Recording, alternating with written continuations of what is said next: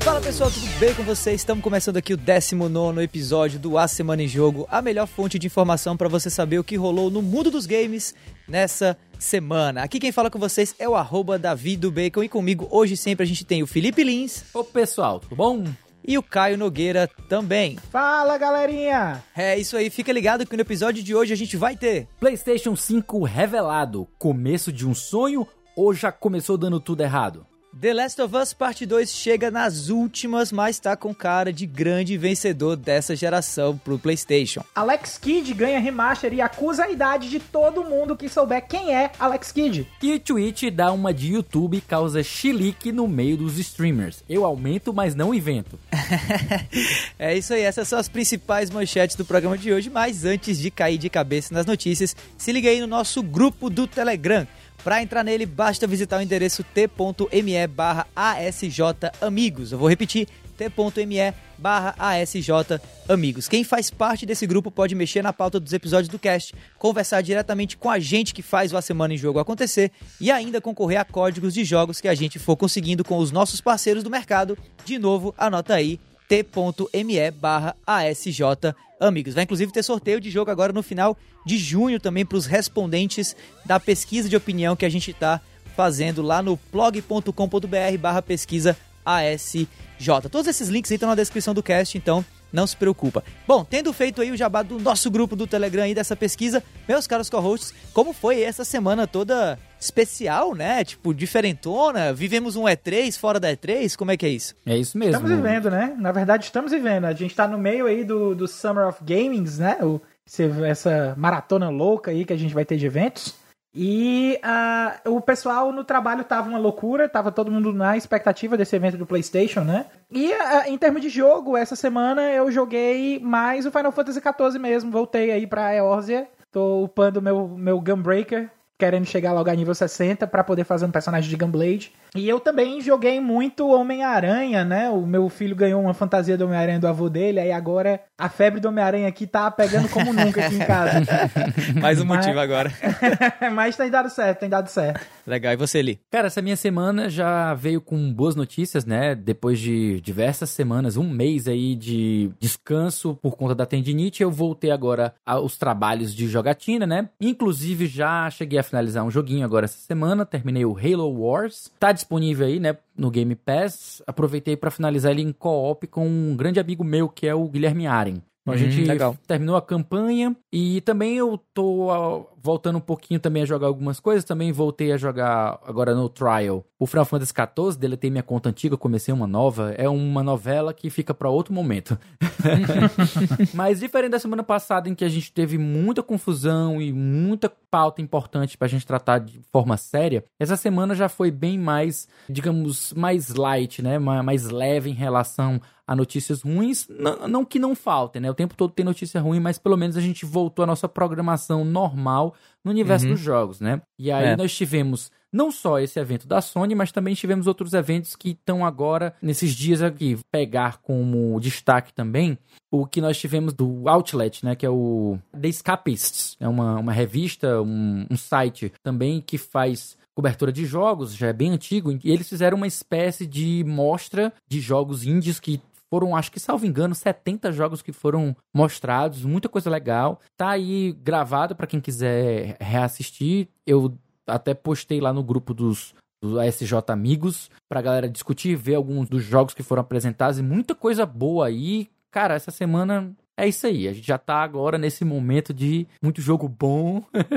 avalanche de coisa é. boa, né? Esse comecinho de Summer of Games, ele tem mostrado, assim, muito jogo, o que eu acho que vai ser muito legal é porque a proposta agora, já que a gente não vai ter três, a proposta é que a gente passe esse verão inteiro tendo essa série de notícias e tal, e vai ser uma é, coisa até agosto. mais espalhada. Eu acho que vai ser muito diferente, muito bacana pra, pra gente ter essa interação nova e experimentar esse mundo sem E3, né? Mas e aí, Davi? E você? Você não, não nos contou voltou aí. Como foi essa sua semana? O que, que jogou aí de bom? Cara, minha semana foi ótima, é, apesar de tudo que tá acontecendo, como o Felipe pautou bem aí. É, eu finalmente pude ter em minhas mãos The Last of Us Parte 2, que era um Eita, game que eu menino. tava num hype insano, absurdo, doido pra jogar, doido pra saber o que a Naughty Dog preparou pra gente aí que tem PlayStation 4 no final dessa geração. Fiquei jogando o game a semana toda, dei pouca atenção pra Valorant, tadinho.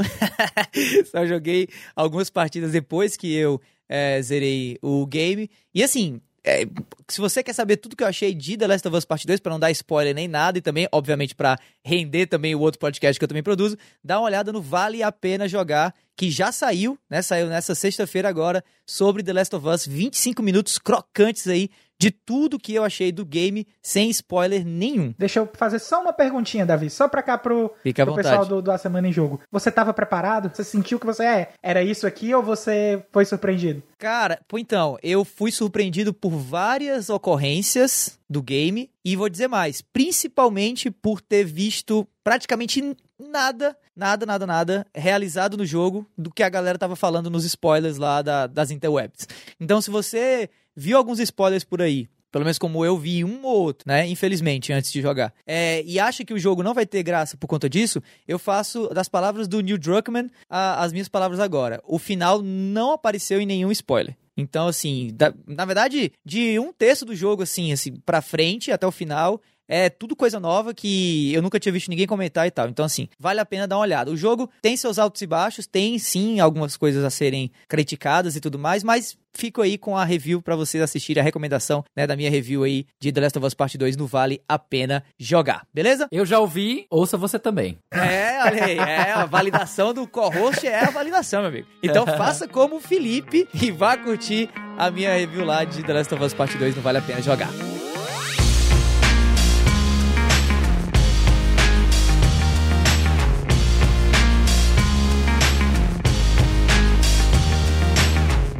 Começando aqui agora com o primeiro bloco de notícias, obviamente falando de quem, né? Dele, PlayStation 5. Resumão aí do evento da Sony dessa quinta-feira, matéria do Thiago Barros do meu PlayStation.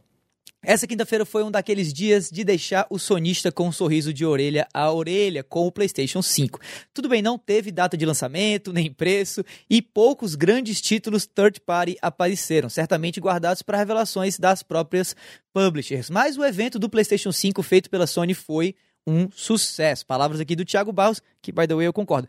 Sequências de franquias históricas, novidades, rumores confirmados e até o visual do console. Teve tudo isso e muito mais em cerca de uma hora e pouquinho aí de transmissão no canal da empresa no YouTube. E aqui eu tenho a grande, enorme, na minha opinião, lista de jogos que foram mostrados nesse evento e eu vou passar rapidamente, tá, por ela, por- pela lista aqui, pelas duas listas, pela lista dos jogos exclusivos e também pela lista de jogos third party que foram apresentados. Então vamos nessa, começando aqui com a lista dos exclusivos do PlayStation 5 até o momento. A gente tem Astros Playroom da Japan Studio, a gente tem Demon Souls, né, um remake aí da Blue Point Games, né, feito junto com o pessoal do Japan Studios também. O Destruction All Stars da Lucid Games, Gran Turismo 7, claro, tem que ter Gran Turismo, né, da Polyphony Digital, Horizon The Forbidden West ou Horizon Zero Dawn 2 da Guerrilla Games, Marvel's Spider-Man Miles Morales, título polêmico, inclusive, veio, veio aí, né, meio que envolvido de algumas confusões que a gente pode comentar já já. Ratchet Clank Rift Apart, da Insomniac Games. Returnal, da Housemark, né, aí, o título da Housemark, que tava todo mundo querendo saber qual que seria. E Sackboy, A Big Adventure, da Sumo Digital. Destaques, meus colegas, para esses jogos exclusivos da Sony. Ah, deixa eu dar destaque aí pro Gran Turismo 7. Porque voltou. é, Sério, ele, ele saiu um pouquinho da, da parte do Gran Turismo Sport, ele focou. Pelo menos ele mostrou muito, né? Isso de não estar tão preocupado com a parte de esporte de Gran Turismo e tá voltando mais pra questão de simulação, de inclusão de carros, porque. E tudo isso no Gran Turismo Sport foi um tanto limitado exatamente pra questão de fazer com que o jogo fosse um Entendi. esporte. Então, provavelmente o Gran Turismo 7 não vai substituir o Gran Turismo Sport na questão de competição. E a gente talvez deve esperar aí, talvez, um Gran Turismo Sport 2. Queria destacar também o Demon Souls. Certo? Porque já era algo que tava todo mundo pedindo, desde os remasters do, do Dark Souls e, e as edições que saíram de Dark Souls 3, todo mundo pedia por um remake de Demon Souls, e a gente teve aí há mais ou menos uns dois anos atrás a triste notícia que os servidores de Demon Souls do PlayStation 3 foram desligados, e a, agora com o remake aí do Demon Souls, e tá lindo, lindo, para quem viu aquela cena lá do Tower Guardian, do, daquele soldadão gigante com aquele escudo, e jogou a experiência no PlayStation 3, viu que a diferença que tá, e, e tá lindo, tá, tá, tá muito, muito incrível. Dos first party, eu fiquei, assim, interessado no Ratchet Clank, né? Que é um jogo que eu acho muito divertido. E é um jogo muito, assim, gameplay, focado em gameplay diferente de muitos jogos da Sony que são muito focados em narrativa, em cinemática e tal. Então, é muito legal ver um jogo nesse estilo, porque aí a gente vai ver o que eles não pegam de ultra realismo, de cinemática, eles vão tacar o pau de é, efeitos especiais, de partículas na tela. Então a gente muito provavelmente vai ver muito do poder do novo videogame, né, do PlayStation 5 aí no Ratchet Clank, por incrível que pareça, em virtude de ser um jogo completamente novo aí, a gente vai ver provavelmente texturas em altíssima resolução, água o SSD, de né? fina qualidade, exatamente. E eu também queria fazer um pequeno destaque aqui, tipo, assim, só para sair do, do, dos destaques de vocês, porque eu, pra gente não ficar se repetindo, o Astros Playroom, né, que ele vai ser um joguinho que é um hábito que meio que sumiu de, dos consoles virem com joguinho, né? Alguma coisa assim. O, Sonic o próprio, na memória. O Sonic na memória, né? a gente teve lá, lá, lá, no passado, teve o Wii que veio com o Wii Sports para você experimentar as coisas, mas o Wii U não chegou a vir com todas as versões com o, o, o joguinho dele para mostrar as funções, né? Até uhum. eu esqueci o, o, nome dele. Mas enfim, o Astros Playroom ele vai ser focado em demonstrar as capacidades, as funcionalidades do DualSense, então vai ser um ótimo título para você se divertir assim que comprar o seu PlayStation 5 e não tiver nenhum jogo pesado, um jogo assim grande para você jogar. Uhum. Olha, eu não vou mentir que os meus dois destaques, né? Entre eles, um deles era o Astro's Playroom também. Eu joguei Astro é, Rescue Mission, que era o jogo do, do, do personagemzinho, pro PlayStation VR, né? O, o PSVR. E eu amei. Foi o melhor jogo do PlayStation VR que eu joguei até agora. Acho o jogo fenomenal. E querendo ou não, esse diabo desse personagem, esse robozinho gorduchinho, meio que acabou me conquistando. Então, para mim, ele é o mascote do PlayStation, muito mais até do que o Sackboy, que eu, pelo menos, nunca fui muito chegado no Sackboy. E outro destaque que eu também é, tenho que ressaltar aqui, até explicar um pouquinho sobre ele, porque ele tá meio que envolto de muita polêmica, é o próprio Marvel Spider-Man Miles Morales, né? Um título exclusivo feito pelo pessoal da Insomniac Games e que, diferente do que muita galera achava, muita gente achava, é, não vai ser uma expansão ou um, digamos assim, um, um, um remake, um remake muita gente não entendeu o que, é, o que é que era esse jogo quando ele foi anunciado. Porque ele foi anunciado é, como se fosse. Vamos lá, a culpa não é a da galera. A culpa, é da Sony, realmente foi... Ele, ele, foi, ele, foi, ele foi colocado aparentemente como um título meio que standalone, mas na verdade que não foi deixado claro se era uma expansão do mundo ou se era o Spider-Man 2, né? E na uhum. real, o, o modelo de, de publicação desse jogo vai seguir muito parecido o modelo de Infamous First Light, e também uhum. o Uncharted Lost Legacy, né? Ou seja, é um jogo novo, inteiramente novo, feito em cima da engine do jogo anterior do Homem-Aranha. E é por isso mesmo que vai ser um jogo lançado junto com o PlayStation 5, né? Ou muito próximo do PlayStation 5, apesar do último Homem-Aranha ter sido o quê? 2018? Né? Então, assim, é muito pouco tempo de desenvolvimento para você ter um game assim. Então, qual é a maneira de você colocar isso em prática ao invés de duplicar a sua equipe de desenvolvimento, né? é você pegar o que já está feito do outro jogo, os assets, né, do Homem-Aranha original do PlayStation 4, uhum. e você simplesmente criar uma história nova em cima disso, né? Mas é isso mesmo. E a, a, nesse momento é só destacar que a própria Sony ela não foi muito feliz na forma de se comunicar em relação Verdade. ao próprio, o próprio Marvel Homem-Aranha Miles Morales, né? Porque ela anunciou uma coisa durante o evento, a gente viu o que que era, depois veio alguns reportes de, de jornalistas que tinham dito que ia ser uma espécie de remaster do original com a expansão, mas aí depois essa confusão toda prontificou o pessoal da própria Insomniac a via o Twitter e fazer o, o Public Relationships, né, o, o PR, para esclarecer de uma vez por todas que não, vai ser um jogo standalone e não um remaster contendo o jogo original mais a expansão. Tudo isso foi uma, uma grande falha de comunicação. Exatamente. Falando nisso, aproveitando aqui, é, você sabe qual que seria o nome do personagem principal desse jogo se em vez de uma aranha ter mordido ele, eh, tivesse sido, ele tivesse sido mordido por um dentista? Nossa, que, que específico, cara. Se- seria, seria o Miles Molares. Nossa! Eu vou te matar, cara. ah, muito bom. Gente, Eu- semana de evento de Playstation, Last of Us, não tem como eu estar de, de mau humor. Bora nessa. Continuando aqui a matéria, tá? Além de todos esses jogos, a Sony guardou pro final o melhor de tudo. O incrível PlayStation 5 e também alguns acessórios que vão estar acompanhando o console. A gente ainda não teve muitos detalhes sobre lançamento, preço e nem vimos o PlayStation VR sequer ser exibido, mas em geral a apresentação foi impressionante, né? Além disso, eu tenho também aqui, né, um detalhamento um pouco maior do que foi exposto no evento, para caso você que esteja ouvindo a gente não tenha acompanhado. Além do PlayStation 5, né, o console com o controle, também foi exposto, também foi demonstrado o PlayStation 5 Digital Edition, que vai ser uma versão aparentemente sem o drive óptico e só isso, né? É o mesmo console, só que sem o drive óptico. A gente também teve o, o anúncio de uma estação de carregamento para dois DualSense, um é, fone de ouvido wireless chamado Pulse 3D, que não se sabe se é Bluetooth ou não, aparentemente não é Bluetooth, ainda vai utilizar uma tecnologia wireless, ou seja, talvez vai usar aqueles, aqueles pendrivezinho que você espeta na frente do console, e também foi exibido um Media Remote, né, um controle de, de para você ficar mexendo nas, nas, nas funcionalidades midiáticas exatamente do PlayStation 5. Em geral, meus amigos, o que é que vocês acharam dessa apresentação aí da Sony, já que a gente já falou dos jogos? Eu gostei do visual, apesar de ele não ser um consenso, muito pelo contrário, ele é uma polêmica gigante, né? Muita gente aí reclamando achou horrível. Algumas pessoas disseram que amaram. Eu, assim, eu tô ok com ele. Eu não achei ele tenebroso, mas também não achei, uau, que coisa mais bonita do mundo. Eu, assim, vou ser bem sincero que eu ainda acho, ainda prefiro algo muito mais funcional. E eu ainda gostei mais do, do Series X, mas eu não acho de forma alguma feio é esse design do PlayStation 5, apesar de que eh, a gente tá vendo aí a confusão, a galera dizendo sim ou não.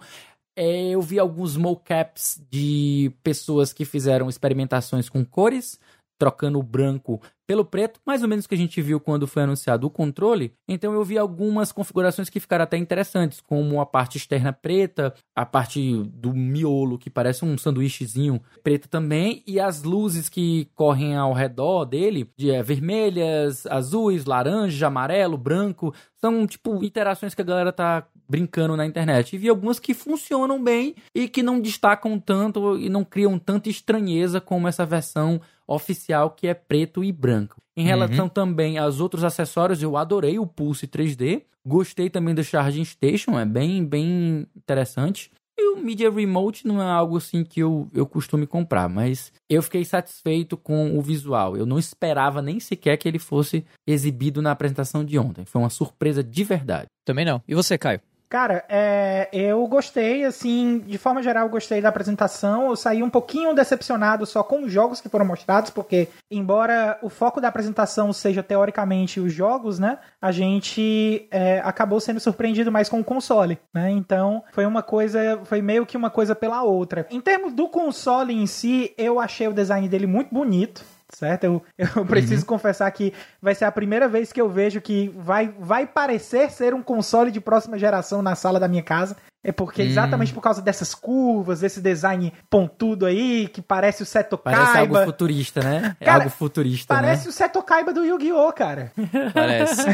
Verdade. Mas assim, eu gostei, gostei do design, gostei das coisas que foram mostradas. Vai ser. Esse Pulse novo também tá interessante. Eu senti falta do VR, né? Que não foi. pois é, não né, teve cara? nada de VR que foi comentado ali em cima do console. Gostei É. do pequeno glimpsezinho que teve pra quem tava prestando atenção na, na palestra inteira. Eu gostei do, do pequeno glimpse que teve do, do sistema operacional do console, que apareceu lá por uma janelazinha de uns 5 a 7 segundos, rapidinho ali, de como é que vai ser a janela de login. E pelo que você vê da janela de login, você consegue entender ali mais ou menos como é que vai ser a, a- o esquema do console, né? A nova. Como é o, o nome? UI. Não, é, o, o nome da UI da Sony é XMBL, né? É cro Cross é Media cross, Cross Media É Bar. a XMB, né? Que é a, a Cross Media Bar. Pois é, essa nova Cross Media Bar deu pra gente ter uma, uma ideia de como é que ela vai ser ali naqueles 7 segundinhos em que a interface aparece pra apertar o botão e a gente vê como é em que tá. relação a cores, né? Em relação a cores, em relação à tipografia, mais nesse sentido, É. né? É. Tô preocupado preocupado também com a questão do console ser branco, né? a questão do, do amarelamento aí que as pessoas têm comentado. Inclusive, quando a gente estava assistindo, a gente, a, a, gente aqui que eu falo, o pessoal do t.me barra SJ Amigos estava assistindo junto com a gente. É. E foi super legal. Já aviso aqui também que provavelmente a gente vai fazer isso aí de novo para algum outro evento aí dessa Summer of Gaming, que tá só começando, né? E a, a gente comentou a respeito, a gente fez muita piadoca na hora que tava assistindo a respeito das coisas do console, fez, comentou algumas coisas a respeito dos jogos também, do, principalmente dos jogos third party, né, que, que foram comentados aí. Eu ainda não acredito que vai ser GTA V para PlayStation 5, cara. Yes. e, uh, e é isso, assim, de uma forma geral eu achei bem bacana, eu achei o design mais arrojado, achei bem diferente, é algo que realmente dá uma ideia realmente de ser algo de próxima geração. Eu acho que, em termos de design, o, o PlayStation 5 tá mais bonito que o Xbox, certo? Mas eu já dei as minhas impressões aí no nosso cast especial, que também saiu hoje, olha só, que a gente já comentou a respeito das coisas do PlayStation. Então, para vocês terem uma ideia melhor aí da minha opinião, não só da minha, mas dos meninos, que a gente gravou assim que acabou, assim que deu pra gente gravar quando acabou, e a gente tem as impressões mais precisas. É só vocês ouvirem aí o episódio especial, que com certeza vai estar na playlist aí de vocês que acompanham a semana em jogo. Só retificando que ele lançou na sexta-feira, né? A gente, você tá é. ouvindo hoje no domingo, ou posteriormente ele lançou na sexta-feira, é. dia 12. Eu falei, já tá lançado porque a gente tá gravando na sexta. Ah, ah entendi. Entendi. É. Bom, sobre o evento como um todo e sobre os acessórios, né, e o próprio PlayStation, né, que foram anunciados, é, assim, de antemão, eu achei o PlayStation 5 bonito, pelos primeiros 5 segundos que eu vi ele. Depois eu tô com a opinião até agora de que ele é horroroso. Sim, horrível, horrível. Nossa! Sem falar. Nossa, que polarização, velho. Nossa, sem falar quando você compara ele com os outros consoles, e eu já vi uma galera fazendo as montagens muito bem feitas, inclusive muito inteligentes. Os caras pegaram o espaço do, do drive ótico e uhum. o, o, espaço da porta USB, e com isso eles usaram como régua para comparar já o tamanho dos outros consoles.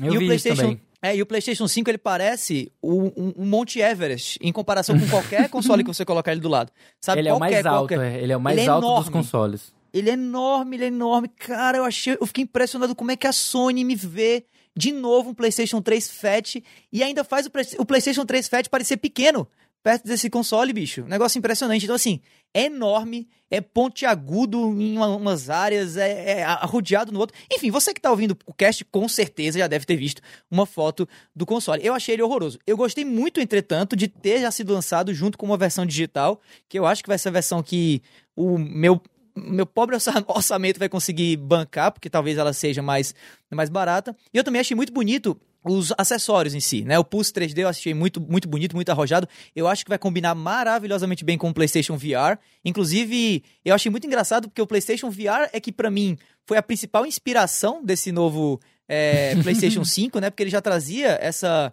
essa junção do preto com o branco, né? Se você notar, por exemplo, o Pulse 3D, que é o, o, fone de ouvido, e olhar também o headset do PlayStation VR, eles são basicamente da mesma forma, né?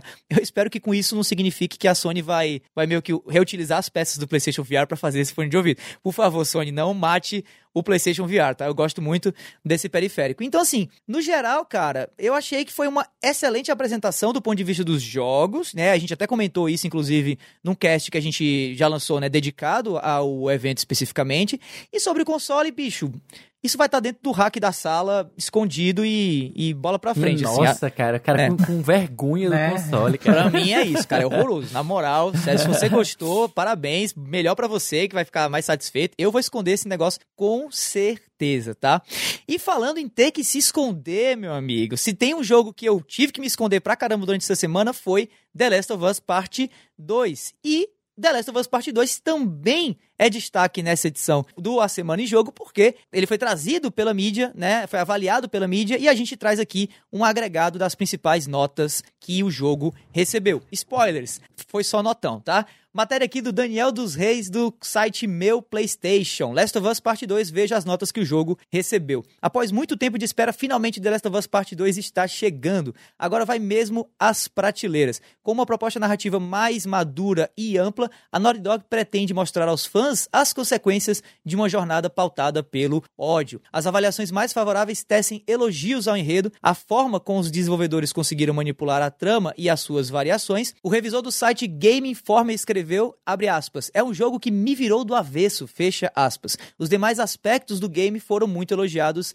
também, mas teve quem não gostou do plot. O IGN do Japão disse que, abre aspas, falta serenidade poética. Fecha aspas. E essa aspas é perfeita pra galera da IGN Japão, assim, não tem como, só faltou honorável serenidade poética. Mas enfim. As críticas em sua maioria são para o enredo e as suas consequências. Aí, antes da gente passar aqui pro, pro agregado das notas, que eu tenho também uma lista aqui gigante, eu vou trazer só um, alguns destaques, né? É, então, além dessas notas, né, a gente também foi atrás da Mikan, da, da nossa querida Miriam Castro, que é fanzona de The Last of Us também, além de uma das produtoras de conteúdo mais talentosas que eu e os nossos co-hosts aqui conhecemos, né? Verdade. E eu soube que ela recebeu uma cópia antecipada do game e assim que isso chegou até mim, eu corri até ela para pedir um comentário dela sobre o que ela achou desse jogo e trouxe esse comentário aqui para vocês. Fala aí, Mikan! Oi, pessoal, eu sou a Mikan. Muito obrigada pelo convite para participar aqui. E eu já queria adiantar que eu amei The Last of Us Parte 2. Eu gostei muito desse jogo. Tem sido uma experiência maravilhosa jogar. Mas o maravilhosa, na verdade, é, eu queria substituir por intensa, talvez. Porque existem os momentos de maravilhamento, é claro, mas tem os momentos de horror também. E que são muito frequentes quando você joga. Mas que eu não acho que tenham sido colocados como uma coisa ruim. Pelo contrário, eles estão lá exatamente como uma parte da grandiosidade desse jogo. Não vou dar nenhum spoiler aqui, obviamente, mas o Last of Us Part 2, ele te traz alguns momentos em que você realmente questiona o que você está fazendo como jogador e como protagonista, né? No jogo você controla a Ellie, que também era uma personagem no primeiro The Last of Us, só que você não controlava ela na maior parte do jogo, você só controlava em uma parte e depois no DLC. Agora ela é a protagonista durante o jogo inteiro, você controla ela praticamente todo o tempo e você também acompanha o um amadurecimento da Ellie, né? A história se passa anos depois do primeiro The Last of Us. Ela era uma adolescente, agora ela já é uma jovem adulta e ela tem que lidar com as consequências das coisas que ela faz. Eu acho que esse é um jogo que você vê a Ellie aprendendo muita coisa e a gente como jogador aprende com ela também. Eu me senti revendo algumas opiniões que eu tinha depois que eu vi algumas ações da Ellie. É um jogo que, como eu mencionei mais cedo, ele é muito intenso. Então você vai ter momentos de intensidade imensa, seja intensidade emocional, é, chorei que nem uma criancinha em vários momentos, e eu acho que qualquer pessoa que se comoveu pela história da parte 1, né, do primeiro The Last of Us, vai se comover bastante com a história da parte 2, mas também tem a intensidade da jogabilidade. Tem os momentos em que você tem combates muito intensos, você tem a furtividade muito intensa. Eu fico bem nervosa em momentos de furtividade, então esse jogo eu fiquei com a tensão lá em cima o tempo todo. E ao mesmo tempo eu achei isso bem distribuído em geral, porque você tem esses momentos que são mais terríveis e mais tensos, ou às vezes até que te deixam mal, mas você tem isso em contraste com uma ambientação que é muito bonita. Você tem um mundo retomado pela natureza, um mundo que é pós-humanidade praticamente, né? E eu gosto muito desse tipo de visual. É o tipo de visual que eu gosto, por exemplo, no Shadow of the Colossus, que é das ruínas de uma sociedade. Nesse caso, é a nossa sociedade moderna, né? Prédios e avenidas, todos retomados pela natureza. E eu já gostava disso no primeiro The Last of Us, e agora na parte 2 eu tô mais apaixonada ainda, porque os cenários tão lindos, dá vontade de ficar andando a cavalo pela Seattle retomada pela natureza por horas. Mas é claro que a história tem que prosseguir. Então você, em alguns momentos, tem que sair dessa tranquilidade para mergulhar de novo na tensão e na intensidade da missão da Ellie. Eu realmente tô amando essa experiência e amei esse jogo. Obrigada, gente, pelo convite. É isso aí, valeu, Mikan. E olha, ao invés de ficar falando de várias das notas, que, spoilers, foram todas bastante altas, tirando a do IGN Japão, que, sei lá, acordou de, de ovo virado quando foi avaliar o game, é, eu quero passar a bola aqui pro Lee, né, que tá aí do lado, tá junto aí com o pessoal do Metacritic e do OpenCritic, que são agregadores de notas, né, de, de, de, reviews de games, filmes e tal, e ele traz um pouco mais dessas informações sobre as notas que The Last of Us 2 recebeu. Fala aí, Lee. Oi, pessoal, estamos aqui, de, do lado aqui com o pessoal do OpenCritic, direto. Brincadeiras à parte, pessoal. Uma das coisas que mais chamou a atenção nesta madrugada, hoje, às 4 horas da manhã, hoje nós estamos gravando aqui dia 12, às 4 da manhã foi o momento que caiu o embargo e todas as notas foram divulgadas. Eu, por acaso, estava acordado, porque é meu horário de sono normal, então eu pude acompanhar o lançamento tanto no Metacritic quanto no OpenCritic, em, em que saíram as notas sendo jogadas durante o decorrer do dia, foi aumentando e alterando a nota. Inicialmente, o jogo The Last of Us já ocupou de cara a primeira posição em ambos os agregadores como o jogo com a maior pontuação do ano.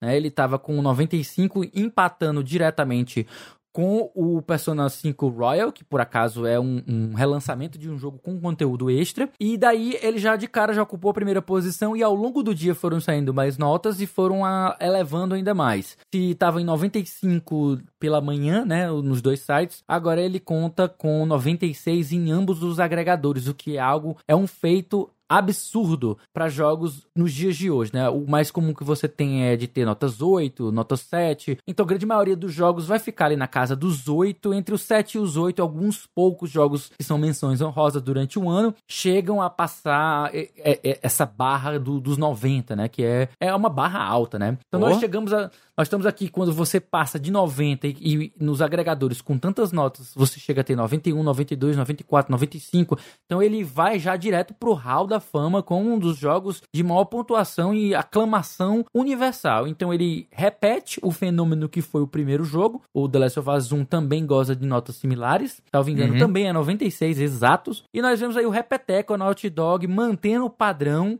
em, em, em, ter a qualidade. E aí eu chamo a atenção que, apesar de nós termos inúmeras notas fazendo aclamação, é sempre interessante você também buscar vozes dissonantes, né? Que vão trazer uma visão diferente, para não parecer que tá todo mundo ali se abraçando e. e Kumbaya, irmãos. E Kumbaya, irmãos, e falando tudo a mesma, a, a mesma língua, né? Você ter visões diferentes é interessante. Aqui eu destaco o review do Skill Up, né? Que fez uma, uma descrição mais focada nas mecânicas e ele fez algumas tecer algumas críticas em relação à mecânica, variedade de inimigos, que são super válidas, né? Apesar de não entrar em, em numeração para não mexer no agregador, né? E nós temos de, algumas avaliações mais ideológicas, políticas, críticas mesmo, de fato, que vão abordar a narrativa, o desenvolvimento do personagem. Aí eu posso puxar o da Polygon, que faz uma visão por esse viés, né? E tem outros também, como o da próprio o pessoal do Nautilus, que também costuma fazer, ter uma visão mais sensível, mais subjetiva, da, de, de uma, algo como se fosse um, uma, uma análise de mais do ponto de vista de arte e não simplesmente como um jogo, mecânica e essas coisas assim. Fica aí esses destaques pra galera se informar e ver um pouco mais. Show de bola. Caio, deixa eu fazer uma pergunta pra ti aí. Né? Manda, meu filho. Será que a gente vai ter esse ano ainda algum jogo que vai passar The Last of Us Part 2 nessa nota do Metacritic? Uh, a gente tem aí de jogos anunciados ainda para esperar até o final do ano. A gente tem ainda mais alguns jogos da Sony, né? Tem o, o próprio uhum. Ghost of Tsushima, que também tá prometendo é? muito, né? Eu gosto, de sushi? Adoro sushi certo? e a, a gente também, mas assim, em uma, em uma contrapartida, eu não vejo agora de cabeça, não vejo quais são os outros jogos que a gente vai ter aí que podem chegar a desbancar tanto ele, tirando Cyberpunk, o Cyberpunk talvez, né? 2077, é, é. certo? Uhum. Agora, qual é o ponto? O The Witcher 3, ele foi um jogo que quando a CD Projekt Red lançou, ele simplesmente dominou o ano e, e ninguém falava de outra coisa e passou ainda mais um bom tempo nisso por causa das expansões, né? Tanto a Heart of Stone e a Blood and Wine. Então deu uma. Além de dar uma longevidade muito grande pro jogo, colocou a CD Projekt Red num patamar enorme. Agora, uhum. o que é que o pessoal tá esperando? O pessoal agora tá esperando o Cyberpunk 2077, que eu acho que vai ser o único jogo aí que tem uma condição ainda de ser lançado a, até o final do ano, tirando as surpresas, né, que a gente pode receber, mas é o único jogo AAA que tem uma que tá uma, uma certa expectativa pro pessoal para pegar essa questão do, do jogo do ano, né, para poder fazer frente ao jogo do ano. Agora, eu vejo que alguns jogos que seriam anunciados para os meses subsequentes de setembro setembro até mais ou menos ali outubro, novembro, são jogos que com certeza sofreram problemas de desenvolvimento por causa da situação da Covid-19. Então, é vai ter muito jogo aí que vai ser adiado, vai ter muito jogo que a gente não vai conseguir ver esses jogos. Então, eu acho que os últimos que vão sair mesmo vai ser literalmente o, o, Cyberpunk 2077 e o Ghost of Tsushima. Eu não sei aí se vai ter algum outro jogo que tem uma, uma capacidade de AAA de ser um blockbuster, né? Um desses arrasa quarteirões aí para chegar logo com cara de jogo do ano, jogo do ano, que o pessoal já sai logo assim para sair. Porém, a, a, a expectativa para The Last of Us era algo muito grande e talvez a gente tenha uma surpresa aí com o Cyberpunk 2077 e, e assim, mas é mais uma questão pessoal mesmo, é mais uma torcida pessoal mesmo. O próprio Ghost of Tsushima pode estar tá aí no meio desse desse, panteão aí também. É, assim, eu, eu particularmente já teci os meus comentários aí sobre The Last of Us no podcast lá que eu gravei, então vai lá ver o que eu achei do jogo. Não posso comentar muito mais para não ficar entregando spoiler do próprio review sem spoilers, tá? É, mas, cara, eu particularmente estou muito satisfeito com o que 2020 está entregando pra gente em relação a games, né? Todo o resto tá devendo, tá deixando a desejar, mas em relação a games a gente tá tendo lançamentos muito legais, ou pelo menos é talvez um número menor de jogos do que a gente viu em 2017, que foi o ano dos sonhos, ou mesmo 2018, mas com uma qualidade muito alta, né? A gente tá tendo aí o Final Fantasy VII Remake, que foi um jogaço, é, The Last of Us Part 2, que, vai, que tá sendo incrível, né? E também visto como, de maneira incrível pela mídia, e também Cyberpunk 2077 chegando já já. Se tem uma coisa, é que o ano pode não estar tá muito bom para outra coisa, mas tá bom pro gamer que tá acompanhando o que tá sendo lançado nessa geração.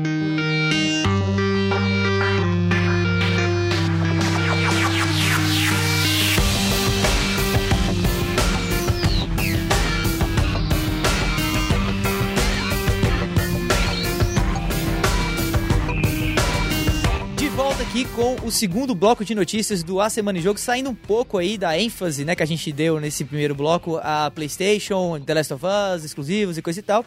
E falando agora de Alex Kidd. Vamos voltar ao passado agora, meus amigos, ou apresentar o mascote que você, Gen Z, né, talvez devesse conhecer um pouco mais. Vai estudar, seu Menino vagabundo. Enfim, Alex Kidd in Miracle World DX é anunciado. Matéria lá do pessoal do Combo Infinito. A Merge Games e a desenvolvedora Jen Ken Team, eu acho, anunciaram hoje, no dia 10, no caso, né, da matéria, durante o primeiro dia de IGN Summer of Gaming, o retorno de um clássico. Alex Kidd in Miracle World DX é um sonho de muitos gamers saudosistas e, de acordo com o que foi divulgado, parece acertar em cheio.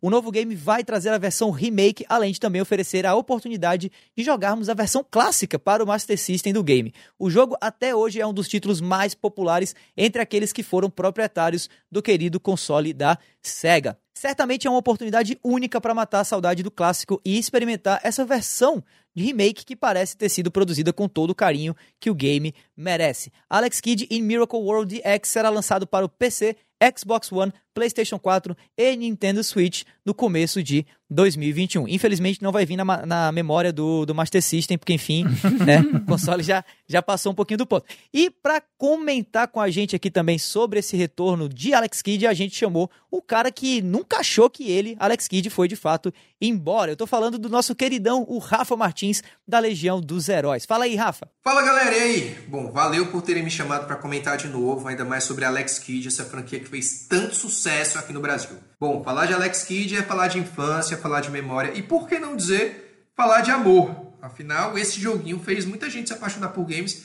e continuar apaixonado por eles até hoje. Alex Kidd em Miracle World foi o primeiro jogo de muita gente, inclusive desde que vos fala, e teve um alcance enorme no Brasil por bit grátis na memória do Master System, que vendeu pra caramba por aqui no finalzinho dos anos 80 e início dos 90.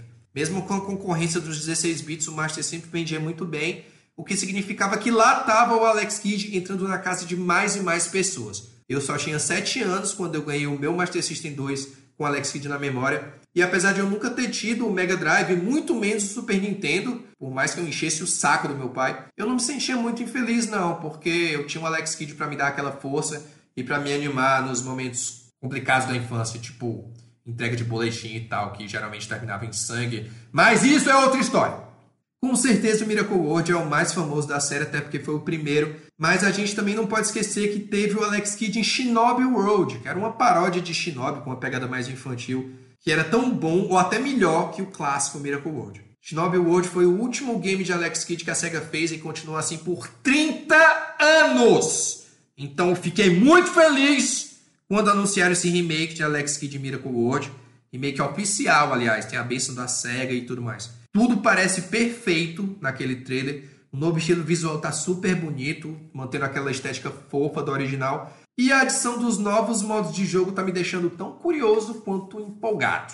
A coisa tá tão boa que dá até para jogar o game original dentro do remake, que é para nenhum fã chato, saudosista, reclamar um lance similar ao que foi feito aí ao remake de Wonder Boy The Dragon's Trap, que era outro grande sucesso do Master, mas que aqui no Brasil foi adaptado como Turma da Mônica o Resgate, então é mais conhecido por essa versão. E se ele fizer sucesso e vender bem, quem sabe a gente não veja aí o cabeçudinho em mais games, talvez até em um completamente novo. Bom, só me resta torcer para que esse novo velho game seja mesmo excelente e que esse retorno tão aguardado não fique só por aí. E é isso, um brinde ao Master System, bebam água, respeitem seus pais, cuidado com o que vocês desejam e comprem o jogo porque eu quero ver muito mais Alex Kidd no futuro. Obrigadão, valeu! Muitíssimo obrigado, Rafa, pelas suas palavras. E agora eu passo a palavra para você, meu caro Caio Nogueira. O que, é que você achou Cara, dessa matéria? Eu vibrei tanto com esse anúncio do Alex Kidd, porque era um negócio que ninguém tava esperando. É um personagem que tem muito carisma e a minha infância é por causa de Alex Kidd The Miracle World, porque era o videogame que eu tinha na minha casa, era um Master System 2 com Alex Kidd na memória, certo? Então, a Que lindo. Embora fosse um jogo que eu nunca tivesse conseguido finalizar enquanto eu era criança, porque primeiro eu era criança, segundo, o jogo era muito difícil, É. muito difícil. E terceiro, ele tinha ainda a barreira do idioma. O último puzzle você tinha Uhum. que saber falar inglês, saber pelo menos ler inglês, pra poder entender o que é que aquele, o que é que aquela pilastra que, que você recebia com os comandos das pedras que você tem que acertar queria dizer. E se você clicasse numa pedra errada, vinha aquele fantasminha chato que te enchia o saco, que cegava, eh, te perseguia a fase inteira e ficava circulando a fase pra te matar. E pra cada vez que tu errasse, aparecia um fantasma maldito daquele, cara. Então, Caraca, vemos um é- trauma, é- né? é eu porque, acho, é, assim. tipo, Tá não, tudo bem, é- cara? é- não tá tudo bem. Alex Kidd foi anunciado, cara. Não tá tudo bem. Mas sim, o ponto é porque, por causa desse fantasma maldito e dessa dificuldade, inúmeras vezes você deve pensar: ah, Caio, ah. Então quer dizer que você chegou naquele final e morreu várias vezes? Não, cara, o jogo era difícil. Se eu cheguei à última sala quando eu era criança, eu cheguei duas vezes no máximo na minha vida. E todas as vezes eu morri pro fantasma. Então eu me frustrava muito com o Alex Kidd. Mas é um personagem que tem muito carisma. As batalhas contra chefe era Joaquim Pô, então não tinha como não ser divertido. Verdade. Há controvérsias. é. Ah, meu Deus, lá vai. Lá vai, lá vai o azedo, o limão do grupo. Tem também a, a, a questão dos veículos, que era muito bacana de você ter uma interação com veículos já naquela época do Master System, era muito divertido você pegar a moto e sair rasgando tudo, quebrando pedra, matando bicho.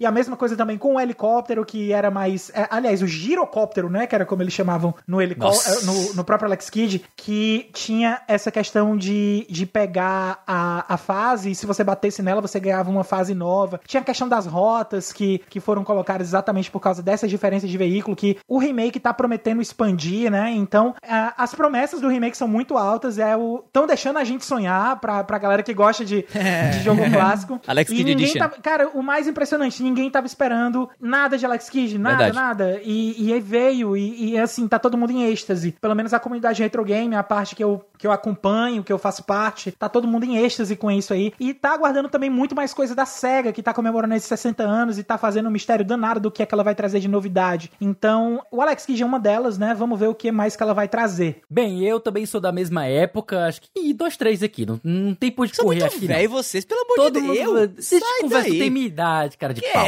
Que? Que? Nós três aqui já brincamos muito de Alex Kidd. Eu, eu discordo do Caio, acho que Jankin Po era uma péssima ideia pra enfrentar um chefe. Era uma das, dos piores coisas que eu já O experimentei Felipe, na o Felipe vida. quando ele tinha. ó, Dica, gente. O Felipe, quando ele tinha 7 anos, ele tinha cabeça de 50. Tá? E ele agora, e ele agora com a idade que ele tem cabeça de 85, é um velho resmungão.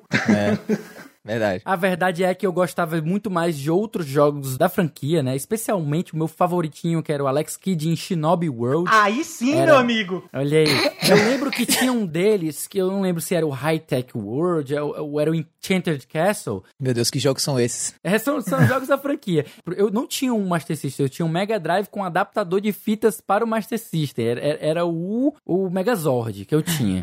Então, é, final de semana a gente alugava as fitas, então eu peguei esse Alex Kids in the Enchanted Castle e eu não consegui sair da fase, porque ele tinha muito isso que o Caio falou. É de leitura. conversa. É o Alex Kidd, é o Alex Kidd em High Tech World. É, é porque, na verdade, ele é uma versão americana de um jogo japonês chamado Amitsuhime, que é sobre. Ah, Aí eles converteram o jogo a, a, a, para poder fazer a, a, temática do Alex Kidd, em que o objetivo do Alex Kidd era sair do castelo em que ele morava, escondido dos pais, pra poder ir no arcade novo da SEGA que tinha aberto no reino vizinho, Ah, pra agora jogar OutRun sentido. 3D, cara. Faz sentido agora. E, e, tipo, era um jogo que exigia muito essa questão de você saber o que, que tá falando, o que, que você tá respondendo pras pessoas. Tentativa e erro era muito difícil de você conseguir, então eu não tinha nível ainda de inglês suficiente pra isso. Mas os- as minhas memórias que eu tenho com Alex Kidd, especificamente o Miracle World, é de ser um jogo extremamente difícil, com uma física difícil de controlar, os controles não eram precisos, né? Era- o, o personagem derrapava muito, era um jogo muito punitivo, você tinha poucas vidas, pra você conseguir finalizar era um- uma dor de cabeça gigantesca, ele exigia muita habilidade, que não era o meu caso naquela época, né? A colisão do jogo era absurda. A coisa mais fácil do mundo era você morrer pro inimigo comum, porque você socava e não conseguia matar ele.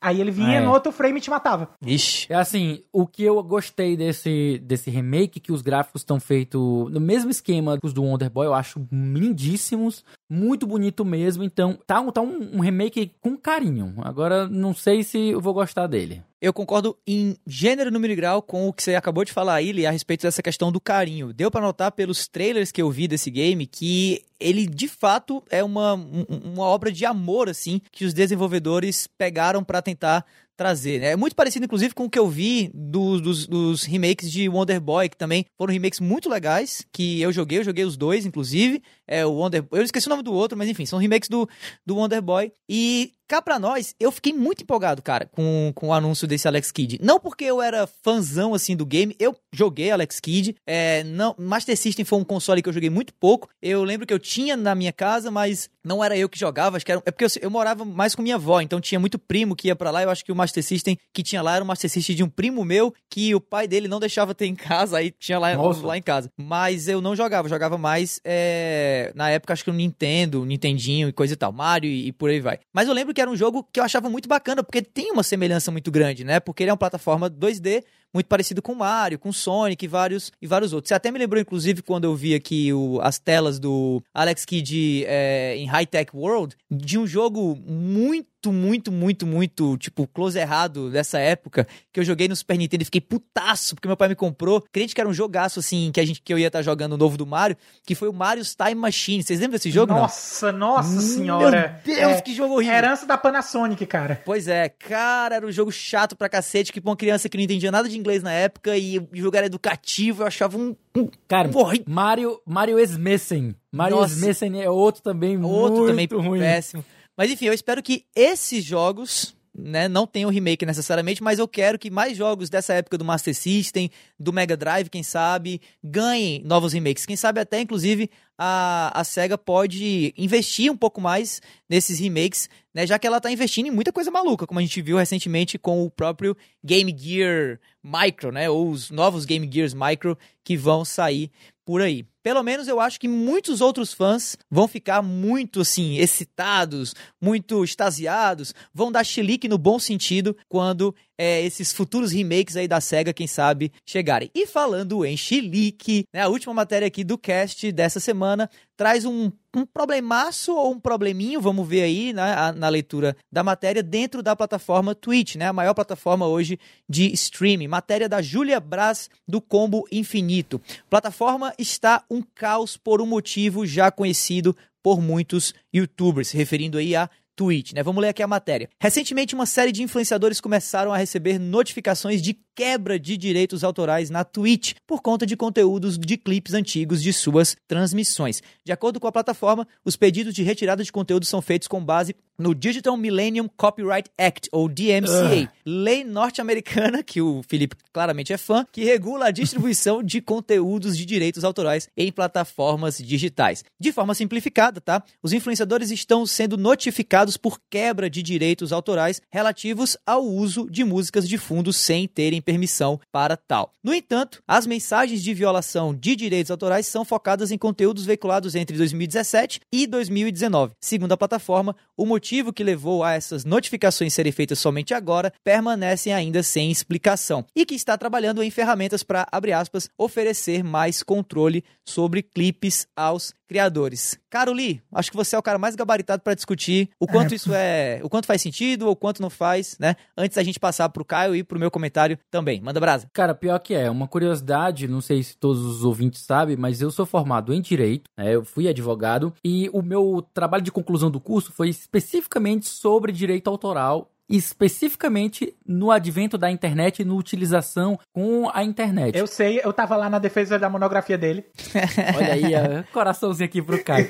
Cara, eu tenho um ódio de coração mesmo, um ódio assim específico, assim guardado pelo DMCA. Para mim, ele é um dos maiores crimes contra a criatividade e contra a liberdade de utilização, porque o que acontece é, eu vejo muito mal, de fato, todo mundo vê quando alguém se apropria de um conteúdo intelectual de outra pessoa para ganhar dinheiro em cima daquilo, utilizando, por exemplo, uma música e fica, sei lá, bota uma rádio e bota as músicas para tocar e fica ganhando dinheiro em cima disso. Eu acho ruim. Ou pega uma música de um fulano e fica cantando ela nos shows pra ganhar dinheiro com isso, fazendo cover, sei lá. Essas coisas eu entendo que você existe uma proteção maior para evitar plágio, para evitar que você até mesmo para você proteger quem criou uma música.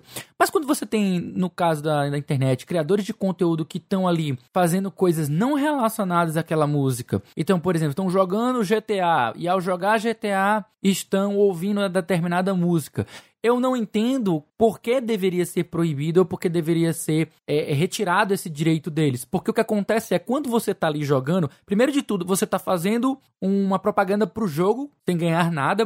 O jogo, o jogo não está te pagando nada por isso e você está lá jogando o jogo da empresa, então está divulgando aquele jogo. E além de que quando você está escutando uma determinada música, muita gente, cara, que música é essa? Que achei massa tal. E pergunta no chat e, e o criador ele diz: a música tal da banda tal. E muitas vezes isso é uma forma de você espalhar, de você divulgar conteúdo, de divulgar música e artistas menores ou mesmo grandes, né? E aí eu acho isso muito ridículo de você ter uma plataforma censurando a utilização, mesmo que seja de trechos ou então da música em tá de pano de fundo. Eu acho isso muito abusivo, sabe? Acho que extrapola o que seria razoável em relação à utilização de direitos autorais. Mas guerras pessoais à parte, me digam o que vocês acham sobre esse assunto. Caio, é, você diria que com essa notícia acabou a sua é, meteórica carreira de streamer de Alex Kidd na Twitch?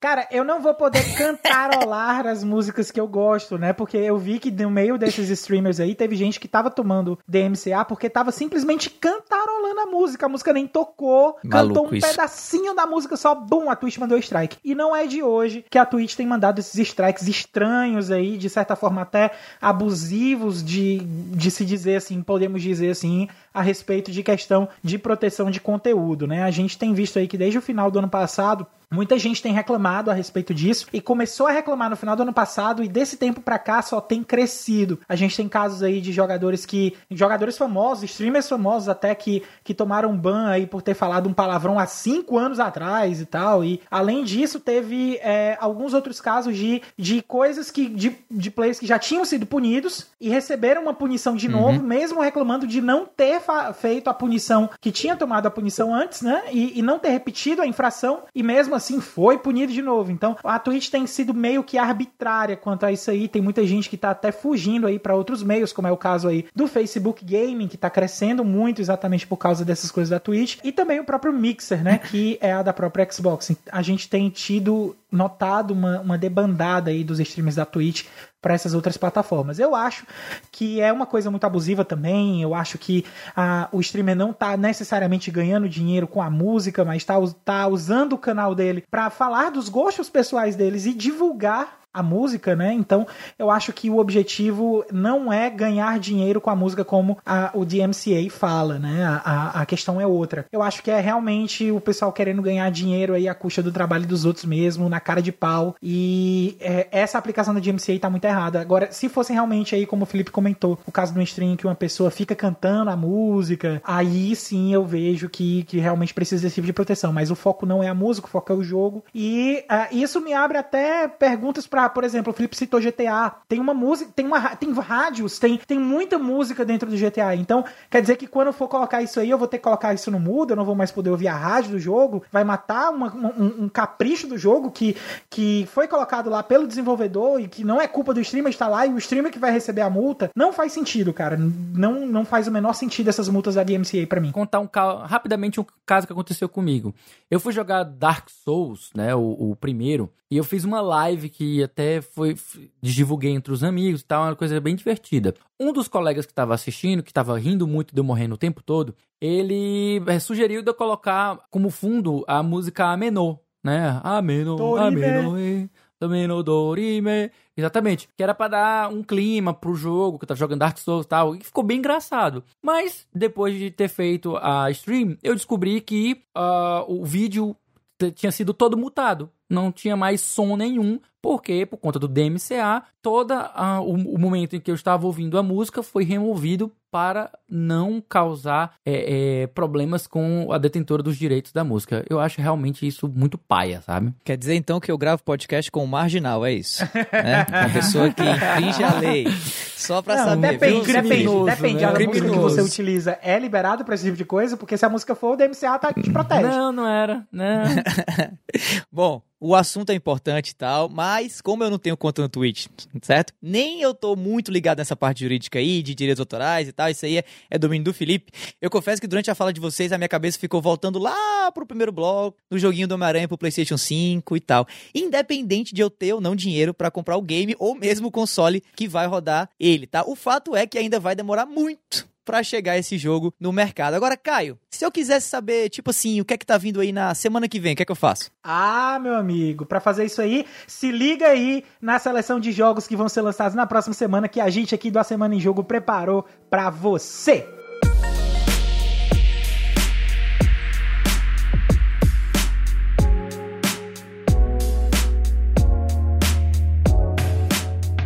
nessa para a semana do dia 15 ao 21 de junho. A gente vai ter aqui seis grandes lançamentos chegando aí, entre eles, obviamente, Last of Us parte 2. Mas começando aqui pelo começo, dia 16 de junho a gente vai ter Desperados 3, um jogo de estratégia e stealth para PlayStation 4, Xbox One e PC. Puta Também dia 16. Meu Deus, ok, temos fãs de Desperados 3 aqui temos, no cast. Temos, Desperados é uma franquia do caralho, Foda. Que bom, que bom. Vou jogar pela primeira vez, confesso. Bom, também dia 16 de junho a gente vai ter Disintegration, um game produzido, né, feito por um dos idealizadores da franquia Halo. Ele fez o primeiro Halo lá atrás e tá tentando agora voltar a, com uma nova IP, né, Disintegration, um jogo de FPS e estratégia, curioso, né? Vai sair para o PlayStation 4, Xbox One e PC. Infelizmente o jogo já tá recebendo algumas reviews não muito boas, tá na casa aí dos 62 é, pontinhos no Metacritic, mas enfim, né, fica aí o convite para vocês darem uma olhada nos trailers do jogo, quem sabe, no caso dele sair na Steam, baixar o jogo para dar uma olhadinha e tal. Dia 16 também a gente vai ter Summer in Mara, um jogo de adventure e farming. Olha só, saindo pro PC e pro Nintendo Switch. Waking, dia 18 de junho, um jogo de aventura que eu particularmente não tinha ouvido falar, mas vou atrás imediatamente depois desse cast, porque eu achei a imagem é, conceitual dele muito bacana. Saindo pro PC e pro Xbox One. Também teremos Burnout Paradise Remastered, chegando dia 19 para o Nintendo Switch. Tô na, na na, na, fila aí por esse jogo, gosto muito da série Burnout e esse remaster tá muito bacana. E aí, dia 19 também, The Last of Us Parte 2 chegando para o PlayStation 4 com maravilhosos 96 no Metacritic. Será que o jogo é bom? Dá uma olhada na minha review pra saber, tá? Bom, além dos jogos da semana, esse trio aqui do A Semana em Jogo tem mais um monte de conteúdos para você ficar ligado. Como já ressaltaram durante o episódio Algumas inteiro, vezes.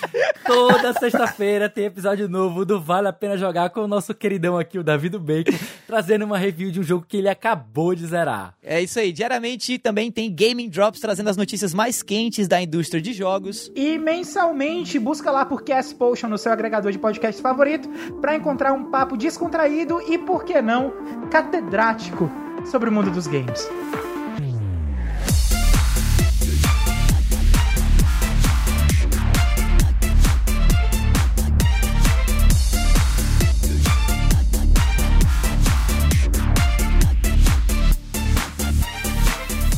Isso mesmo. Esse foi então o 19 A Semana em Jogo, pessoal. Se você ouviu até aqui, olha, muitíssimo obrigado. E se você gostou do episódio, assina aí o feed do cast e fica ligado que semana que vem tem sempre mais. Antes de encerrar esse episódio, a gente deixa aqui o nosso muitíssimo obrigado também ao pessoal do meu PlayStation e do Combo Infinito pelas notícias lidas nessa edição do cast. A gente deixa também aqui o convite para quem quiser entrar no nosso grupo do Telegram e trocar uma ideia mais direta com a gente, que faz o A Semana em Jogo. Para acessar esse grupo que está crescendo, né, diariamente aí, acessa t.me barra ASJ Amigos. Vou repetir, t.me barra ASJ Amigos. Antes de finalizar, também queria agradecer ao nosso Rafael Martins e a Mikan também pelas palavras, pelos comentários cedidos aqui a gente que faz o A Semana em Jogo. E no fim, que tal seguir a gente nas redes sociais, hein? Eu tô no arroba davidobacon. Eu tô no arroba foi o Caio. E eu estou em arroba o Felipe Lee. No mais é isso, meu nome é Davi, eu vou ficando por aqui e a gente se vê por aí, galera. Valeu! Tchau, Falou! tchau!